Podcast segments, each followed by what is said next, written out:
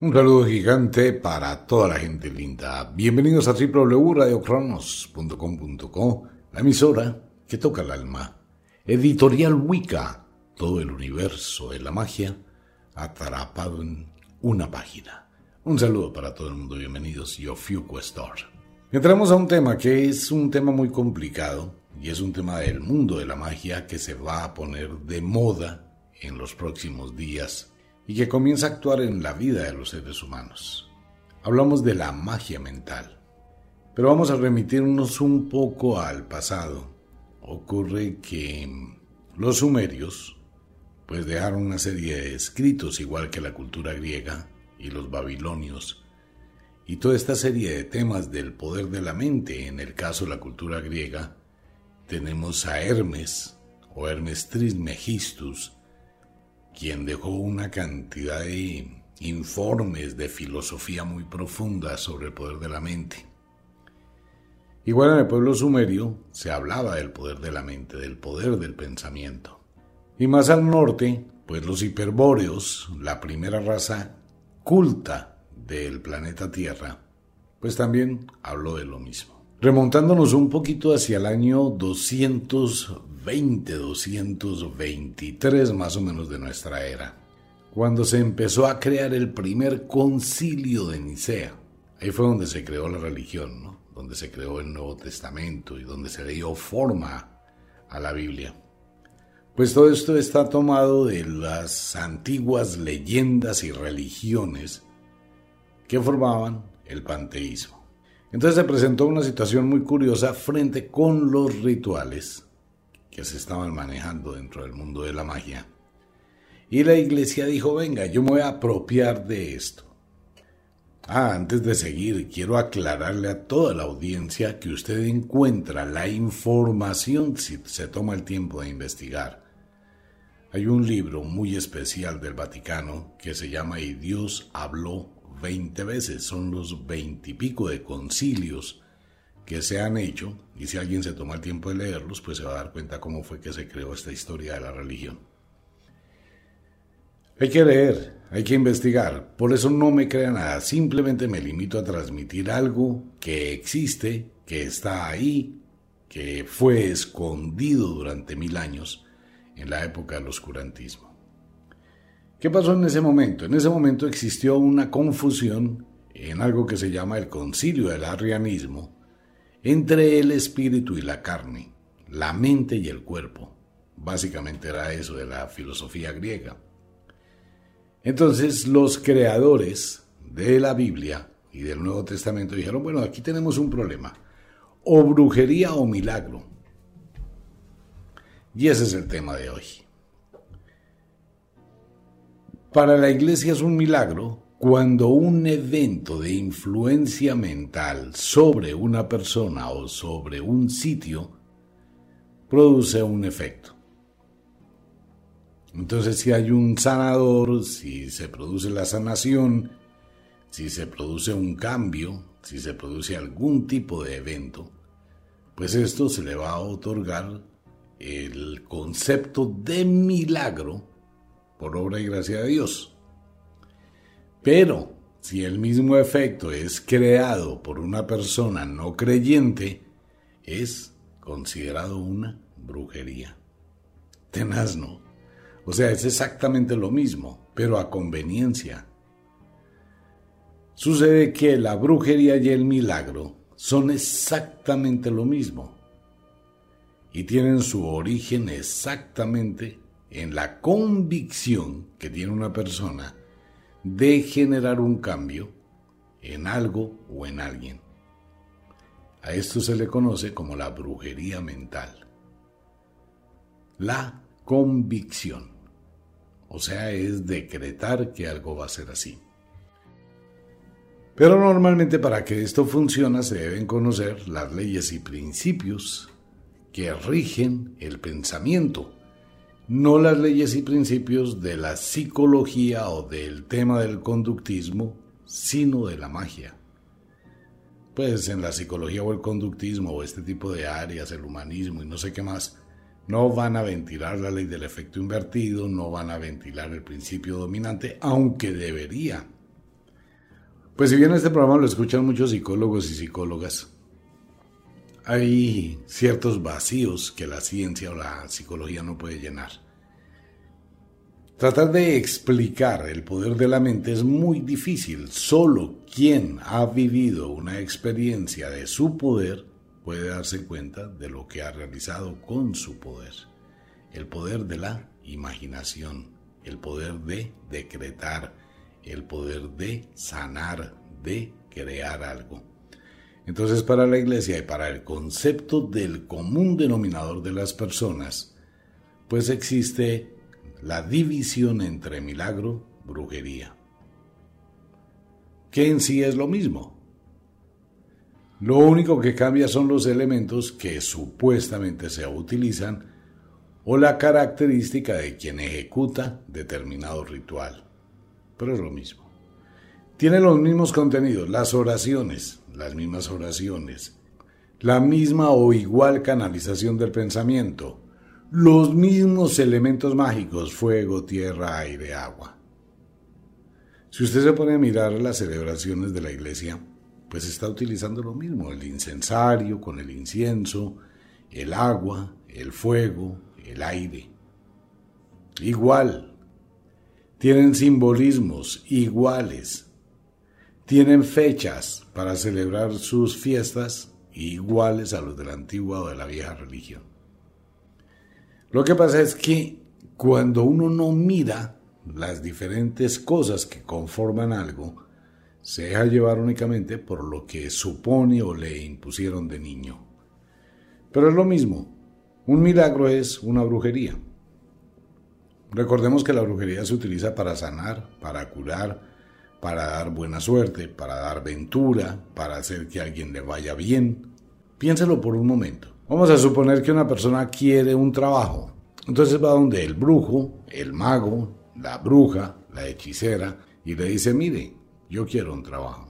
Entonces a través de un sortilegio van a mirar cuáles son sus bloqueos, qué está pasando, qué está sucediendo, y la persona empieza a darse cuenta que su vida cambia y su destino cambia y logra lo que quiere. En el caso contrario, mucha gente va a la iglesia, reza, pide, implora, pero no funciona. Piensa en esto por un momento. Si el poder de la iglesia, si el poder de Dios fuera tan poderoso como le han vendido la idea a la gente, simplemente analice con lógica lo que le voy a decir si el poder de Dios fuera tan poderoso como lo dicen, creador del cielo, de la tierra, ¿por qué la gente tiene que volver a la iglesia cada ocho días? Piénselo muy bien. Si existe el poder, pues la gente tendría que ir una vez, su problema se solucionaría y no volvería. Pero ¿por qué sigue? yendo a la iglesia, porque no ha encontrado solución. Cosa muy contraria que pasa con las brujas y con los magos. Una persona va donde un mago, donde una bruja, una vez cada estación, de pronto una vez cada seis meses y eso por saludar, de pronto cada dos años cuando vuelve a perder el empleo. Es una gran diferencia, ¿no? Pues si hay un ser poderoso al que le dicen que si usted va y le pide a él, él le dará. Y entonces uno dice, bueno, ¿cómo es posible que cada ocho días venga la misma gente y en cada esquina hay una iglesia? Y de toda esa gente que va, al único que le va bien es al pastor, al párroco, al cura, porque las demás personas siguen yendo, rogando, pidiendo, clamando un milagro, pero no se hace, ¿no? ¿Por qué traigo a colación el tema? Porque es que la mente humana, nosotros hemos sido limitados en nuestro poder interior. Recordemos que la magia no es algo que está fuera de usted, Dios está fuera de usted. A Dios hay que irlo a buscar al santuario, a la iglesia, al garaje, eh, a no sé dónde. Usted va a buscar a Dios afuera, al cielo mientras que la magia la encuentra dentro de usted. Son dos cosas totalmente diferentes. Que usted está buscando algo que está dentro de usted y no tiene que ir a ninguna parte. ¿Por qué? Porque está con usted. es su poder y es el poder de la naturaleza. La brujería mental es la fuerza que tiene una persona para irradiar un pensamiento y alterar la materia y la vida. En su aspecto más violento y destructivo se conoce como una maldición. En donde se encuentra por primera vez la palabra maldición es en la Biblia, en el Génesis de la Biblia. Y una maldición es una brujería. Pero también podría ser un milagro al revés, ¿no? Entonces ya no hablamos de un, una bendición, sino de un maleficio. Pero los principios son similares, con la diferencia que en el uno las personas buscan afuera lo que tienen dentro si usted analiza las cosas y se libera un poquito del dogma impuesto, se da cuenta que usted es quien ha creado su destino, quien ha creado su vida, quien ha construido la magia. El poder de la atracción es un poder total. El asunto es que hay que saber manejar la mente, hay que saber armonizar, hay que saber hacer un ritual mental, hay que saber proyectar el pensamiento y olvidar que se proyectó. Hay que saber construir una magia mental. Muchas personas dicen, bueno, pero yo no hago un ritual, yo quiero cosas sin hacer rituales. Eso no le va a funcionar nunca en la vida. Es exactamente igual que usted quiera que su casa esté limpia, sin limpiarla, sin barrer, sin hacer aseo o que la losa esté limpia.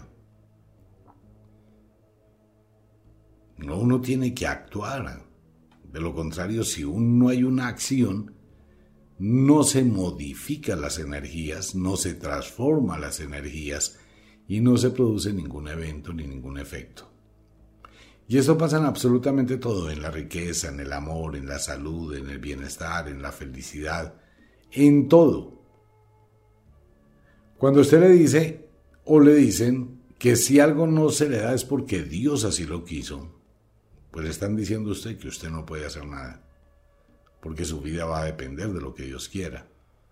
Entonces tiene que ir cada ocho días, pagar y rogar y esperar que eso suceda. Pero ¿qué pasa cuando usted dice, no, un momentico, voy a hacer que pase? y se exige, se lo propone, lo logra. Pero termina dándole gracias a Dios. Pero fue usted el que lo hizo. En el caso de la magia, usted tiene que actuar para hacerlo. Si usted quiere algo, tiene que ejecutar un ritual y sobre ese ritual lo hace. La magia mental tiene mucho que ver con los estados de ánimo, con las emociones, con el pensamiento, con la voluntad, la exigencia. Nosotros somos como una especie de fogata. La voluntad es la leña seca que hace que esa fogata crezca y alumbre muchísimo para traer. La pereza hace que esa fogata se muera. La falta de exigencia hace que esa fogata no exista. La dedicación, el empeño, la constancia le da vida. Y así empieza a funcionar ahora ya lo que es la magia como tal. Uno empieza a tener un concepto, un proyecto, un deseo, lo imagina, le da forma en su mente, lo decreta y posteriormente a decretarlo, lanza ese decreto al cosmos y se olvida del decreto y empieza a caminar. Sin duda lo va a encontrar más adelante. Algo que debe tener todo el mundo en cuenta, cuando uno hace o quiere un deseo, no lo devuelva. Voy a colocar un ejemplo que en algunas ocasiones ya hemos visto. Voy a suponer que usted tiene un mensajero y le pide el favor que lleve una encomienda, un paquete, una carta a otra persona. Usted escribe la carta con todos sus deseos, con lo que quiere comunicar, con lo que quiere obtener, y le dice al mensajero, tome, llévela. El mensajero muy presto dice, sí, ya voy, y se monta en su bicicleta, en la moto, en lo que sea, y empieza a irse. Pero pasados 15 minutos usted piensa en la carta y llama al mensajero por el celular. Venga, venga, venga, venga, venga está recordando el decreto, está recordando lo que quiere, está recordando que eso se le convierta en realidad. Entonces el mensajero ¿qué hace? Se devuelve. Y usted no pensando lo mejor, sí vaya. El mensajero vuelve y se va. Pero al otro día usted vuelve a pensar en lo mismo. Ah, ojalá resulte, ojalá se me dé, ojalá no sé qué. Otra vez llamo al mensajero. No lo deja ir. amarra el deseo. El truco del poder está en que lo olvide.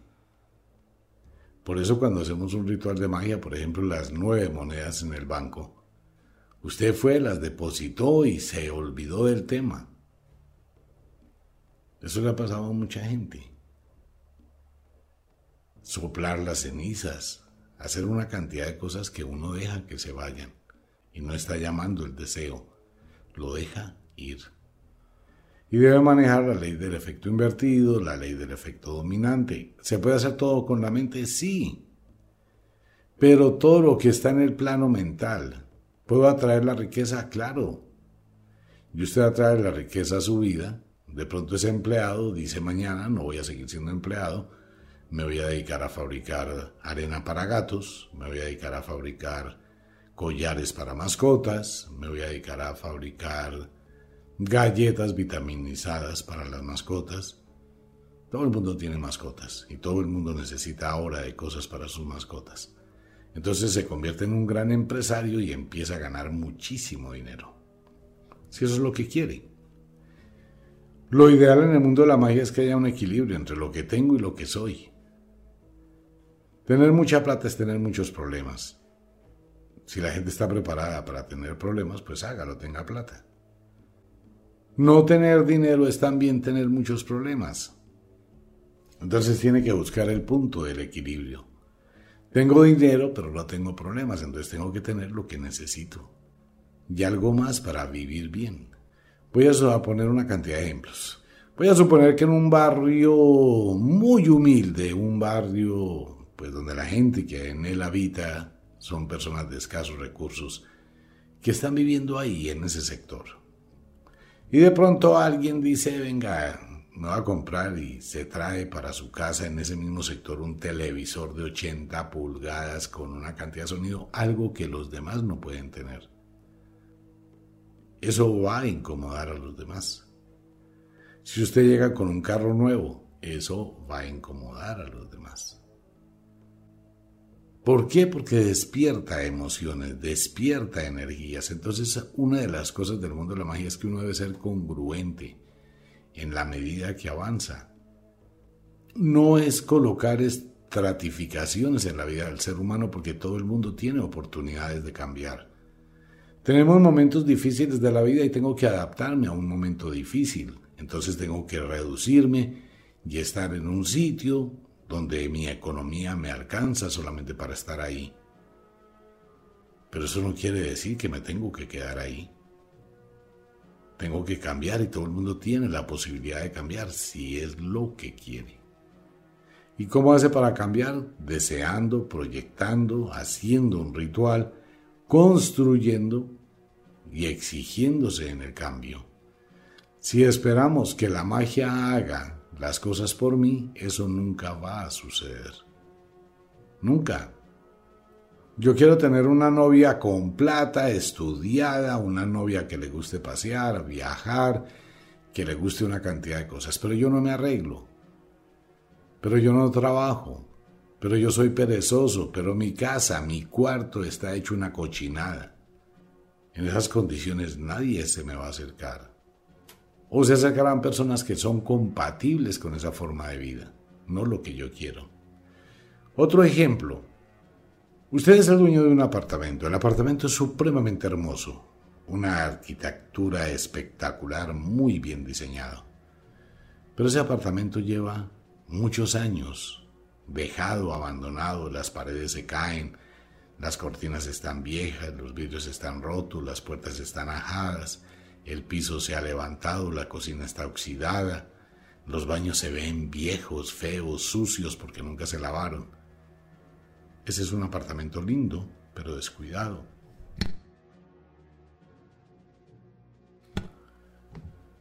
Entonces usted coloca un aviso, se arrienda. Ok, ¿qué persona va a ir a vivir a ese apartamento que está en esa dejadez? No va a llegar una persona a decir, yo voy a vivir aquí para arreglarlo. ¿Por qué? Porque no es mío. ¿Por qué le voy a arreglar algo a otra persona que no quiso hacerlo? El apartamento está así, abandonado.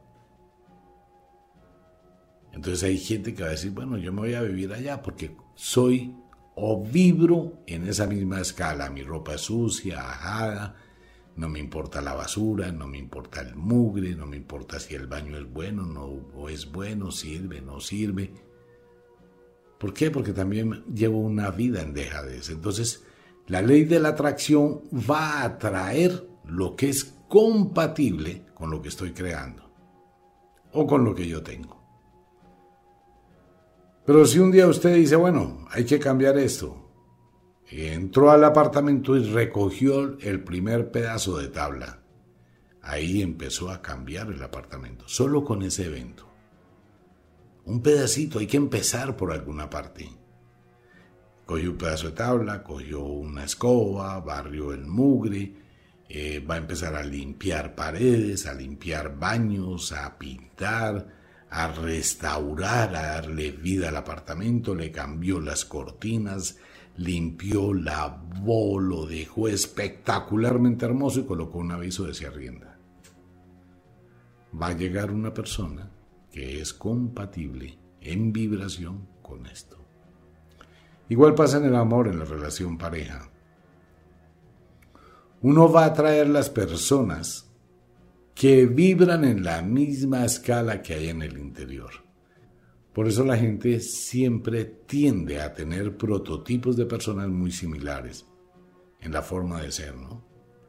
Pues si soy un hombre rumbero, que me gusta ir a discotequear cada ocho días, que me gusta el baile, que me gusta la bobada, que me gusta madrugar allá en las discotecas con trago, con amigos, porque soy muy social, pues no me voy a ir a vivir con una persona que no le guste ese tipo de ambiente. Voy a encontrar una persona en una discoteca que también le gusta discotequear, que también le gusta embriagarse, que también le gusta el mismo cuento. Y así funciona. Soy amante de las motos y soy un motero y me encanta salir a rodar todos los fines de semana. Me encaramo en la moto y el camino es el fin. Entonces me voy a ir a viajar no sé cuántos kilómetros. Ok, ¿a quién voy a encontrar? A una persona que sea compatible con el mundo de las motos, con el mundo de los paseos y que le guste rodar.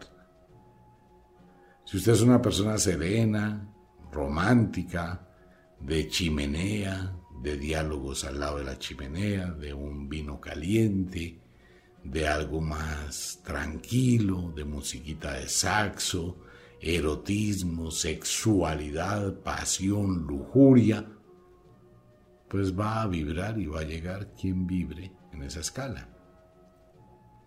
El problema es cuando vibramos en diferentes escalas y no sabemos con cuál quedarnos y tratamos de adaptarnos a algún tipo de situación que realmente no nos apasiona es como si usted trabaja en una empresa donde no le gusta trabajar o en algo que no le gusta y le toca por necesidad. Siempre va a estar pensando en cómo pasar hojas de vida para conseguir otro trabajo. Si se da cuenta que la magia mental es más allá de hacer una magia, de hacer un ritual, es un estado de conciencia, es un estado del pensamiento, es la forma como empiezo a tener esa visión y esa claridad, qué es lo que quiero en mi vida. Siempre hemos hablado de esos momentos, de esas pausas que uno debe hacer para exactamente eso, aclarar la mente. tener la capacidad de saber qué es lo que quiere, tener la capacidad de decretar. Ah, que cómo se hace, pues bueno, un decreto requiere de una serie de pasos. La magia mental requiere de una serie de pasos y requiere de una serie de acciones. La primera es armonizarse interiormente. Y la segunda, pues está a través de los libros porque son temas extensos. Hay que conocer las leyes que rigen la magia. Como todo en la vida, ¿no? El campesino que va a sembrar una planta conoce las leyes y principios que rigen para sembrar una planta. O la persona que se dedica al ganado, pues también conoce los principios que rigen la ganadería, la forma de criar, de cuidar. Eso no es decir, lo hago ya. Entonces básicamente lo que usted está haciendo es su propio milagro, está haciendo su propia brujería, está haciendo su propia creación. Es la magia mental. Que a muchas personas no les gusta el tema porque yo quiero algo que sea ya, que sea instantáneo, que se produzca en este momento. Y es cuando tenemos personas que van a pelear con los médicos que quieren sanarse de una enfermedad de un día para otro. Las personas que consumen, por ejemplo, tantos productos que hay hoy en día para adelgazar, ninguno sirve para nada. Téngalo por seguro. Ninguno, nada de todo lo que usted vea en este momento que le ofrecen para adelgazar. Nada de eso sirve. Y puede probarlos absolutamente todos. ¿Qué es lo único que sirve para adelgazar? Dejar de comer y hacer deporte. No más. Porque es que no existe nada que haga desaparecer la comida que usted come. Pues su cuerpo va a seguir llenándose de nutrientes y no hay forma de evitarlo, excepto que usted deje de comer. Si usted no deja de comer, pues va a seguir engordando. Haga lo que haga. Excepto que haga un deporte muy fuerte, de altísimo rendimiento, que si usted se comió 2.000 calorías hoy, pues mañana por la mañana tiene que entrenar 5 horas para quemar 3.000 calorías y bajar de peso. Pero si yo dejo de comer, pues dejo de comer calorías, mi cuerpo necesita quemarlas para vivir, entonces va a echar mano de la grasa que tengo y en una semana empiezo a perder peso si cambio mis hábitos alimenticios. Pero como no quiero actuar, si no quiero todo ya, pues no va a llegar ese ya. Todo es un proceso. Que usted quiere tener un six-pack, unos abdominales como están de moda hoy en día. Para eso tiene que llegar a una grasa de 13 de grasa corporal, 12 de grasa corporal, y la única forma para que eso ocurra y sus abdominales se le muestren, necesitará de un año de entrenar durísimo todos los días y de manejar la dieta. Pues imagínese usted llega a tener 25 como mujer o 34, 35 de grasa como hombre, pues piense cuánta grasa tiene que quitar, quemar para llegar a 10, para llegar a 12. Entonces no hay ninguna pastilla milagrera que le produzca eso.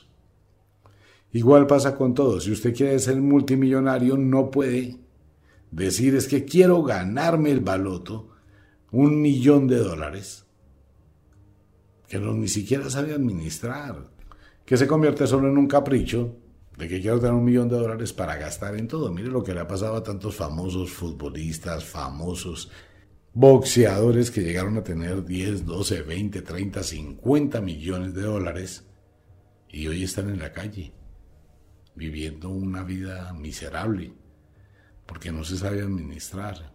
Si usted no puede administrar 10 pesos, no pretenda administrar 10 mil pesos.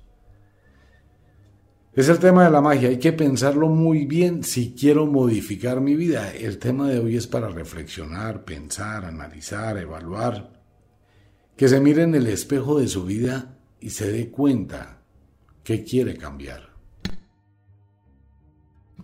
qué cosas debe modificar, qué cosas debe transformar hacia adentro de usted mismo. para poder tener un proyecto diferente, modificar su futuro, ser feliz. Uno no es feliz por lo que posee, es feliz en la medida que disfruta lo que posee. Pero la ley dice que usted debe poseer siempre lo mejor, de lo mejor, de lo mejor, porque usted siempre se va a merecer lo mejor. Pues bien, ese era el tema, magia. Estos temas siguen, ¿no? Ustedes ya saben que estos son solo pequeñas lecciones, pero que siguen enganchados con los demás programas futuros. Una invitación para toda la gente linda Wicca, la Escuela de la Magia, esta libro de imaginación, decretos y conjuros, hechizos, leyes de la magia, todos esos son los textos, los grimorios que le pueden ayudar. Mentiras de la Biblia, que también le pueden mostrar que el poder está dentro de usted. En Ofiuco Store quedan unos rituales muy especiales. Los invito. Las pociones sagradas también en Wicca. Ya vienen unos aceites de regalo. Consultas conmigo únicamente para fuera de Colombia. No he podido terminar la agenda. Está pasando algo muy raro. Bueno, después les cuento. Pero bien, como de costumbre, el inexorable reloj del tiempo que siempre marcha hacia atrás nos dice que nos vamos. No sin antes decirle que de verdad los queremos cantidades alarmantes, los amamos muchísimo, de verdad que sí. Les enviamos un abrazo francés, un beso azul, a dormir, a descansar, a entrar al mundo de los sueños. A su cama hay que llevar ganas de tener sexo, ganas de dormir, pero antes, y antes de que se me olvide, vengan, no vuelva a hacerlo. O sea, durante un tiempo fue muy chévere, pero estando brujeando, dando vueltas por ahí en las escobas de las brujas, otra vez la gente vuelve a dejar la cocina desarreglada. Qué tenaz. De verdad, eso es mucha pereza. No sé cómo alguien puede irse a dormir, a descansar o a tener sexo, dejando un chiquero, un desorden en la sala, en el comedor, platos llenos de comida, sin recoger la caneca de basura repleta. Vaya chut, saque esa basura por la noche, por favor. Deje su cocina arreglada, su ropa lista para mañana, vaya un paso adelante. Cambie, transforme sus actitudes. Saque esos platos, esos papeles debajo de la cama. Empiece por esas pequeñas cosas. Si es de día, pues trabaje, pero ahora tiene oportunidades para trabajar con inteligencia.